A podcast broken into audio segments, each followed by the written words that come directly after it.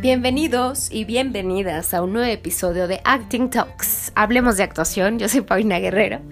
Este episodio es un resumen de los capítulos anteriores. Capítulo número uno, hablamos de quién define el parámetro del éxito. Habla de encontrar nuestra pasión como actores y actrices independientemente de algo exterior o popular que quiera definirnos que solo así somos exitosos y exitosas.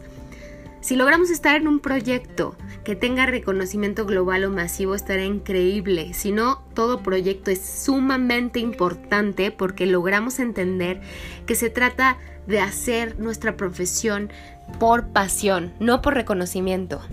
A pesar de la adversidad, tendremos esa herramienta de seguridad si sabemos por qué hacemos lo que hacemos independientemente si estamos frente a una cámara o sobre un escenario podemos hacerlo siempre, aunque ese teatro tenga reconocimiento o no lo tenga, no podemos dejar de vivir sin hacer esta profesión.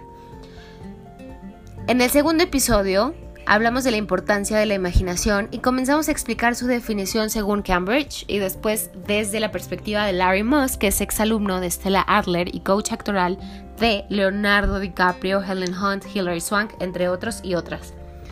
La imaginación debe ser entrenada para construir bloque a bloque el aquí y el ahora del personaje. El tercer capítulo habla del entendimiento de nosotros y nosotras mismas, de cómo funcionamos y hablamos de algunos rasgos de introversión, introversión perdón, y extroversión.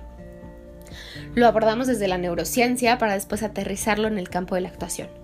Nosotros y nosotras somos nuestro instrumento de trabajo, por ello debemos entendernos desde la psicología, desde lo emocional, lo energético, nuestras acciones físicas.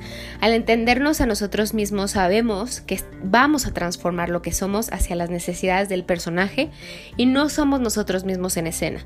Va a quedar solo nuestra esencia de lo que somos, pero vamos a transformar todo lo demás para intentar percibir, transmitir y presentar la vida de alguien más que es el personaje en escena.